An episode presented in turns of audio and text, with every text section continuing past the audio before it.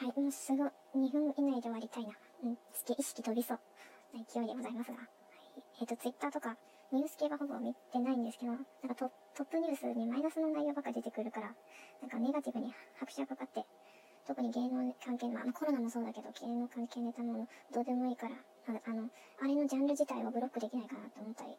毎回、ななんだろう、不適切っていうボタンを押してもずっと出てくるんで、もう諦めモードになっております。本当なんかいろいろ世の中世紀末になってきてますねっていう感想です。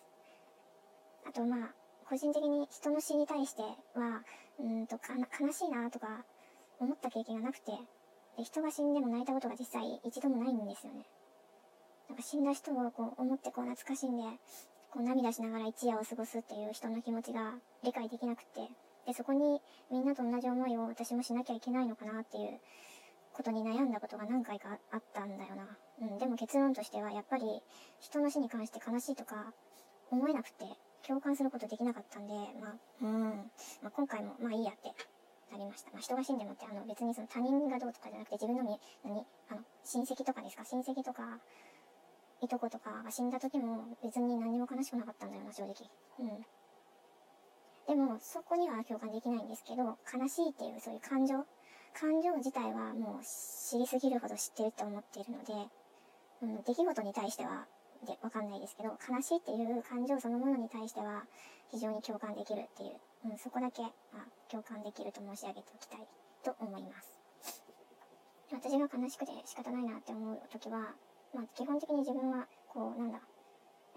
孤立的なこう意識でずっと生きてきたので、まあ、まあ、それと反対の側ですよね。相手のこうグループ意識とか仲間意識が強すぎて、こうこっちのこう気持ちを理解されないその、私みたいにこう、単独じゃないと、単独スタイルじゃないと精神の安定が図れない、一見こう、え空気読めないような人々を、やっぱりその、仲間意識を大事にする人って、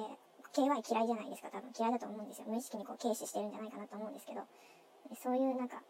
まあ、潜在的な、顕在的な自他の差別化っていうのを、この、うんまあ、集団、集団での差別化を図ってて、で、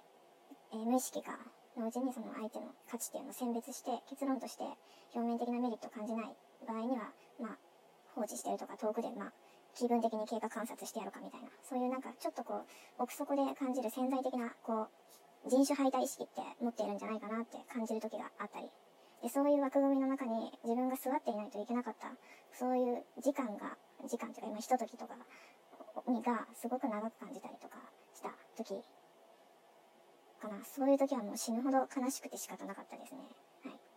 まあ、ただこういう気持ちが全くわからない人がたまたまその多数派にいただけであって、わからないっていう気持ち自体はあって当たり前。うん。からない人がいて当たり前だと思います。もし私が逆にいたら、その話術にめちゃめちゃ長けてて、雑談大好きでま、人間も大好きで、仲間大好きで、社交界隈で生き生きと活躍とかしてたら、多分同じようなことしてたんじゃないかなと思います。やっぱ未経験の部分をそのなんだろう、相手の身になって想像するのっていうのは実際問題、かなり高度な、高度、高度だなと思います。難しいな、だろうなと思います。うん、賭けみたいな話になるんじゃないかなと思います。経験してないから。本質的な、本質的な価値観が違う環境で生きてきたら、そりゃもうお互いに、なんだろう、なんだ、99%ぐらい失敗し合ってずれまくって当たり前だと思います。はい。ということで、もう終わろうかな。ちょっとレオ、また久しぶりにレオナルド・ダ・ヴィンチ君ネタを見てたりしたんですけど、うん、何これ。うん、ややこしそうな話でちょっと無理、無理になったので次にします。はい。さいってなんだ。はい。おやすみなさい。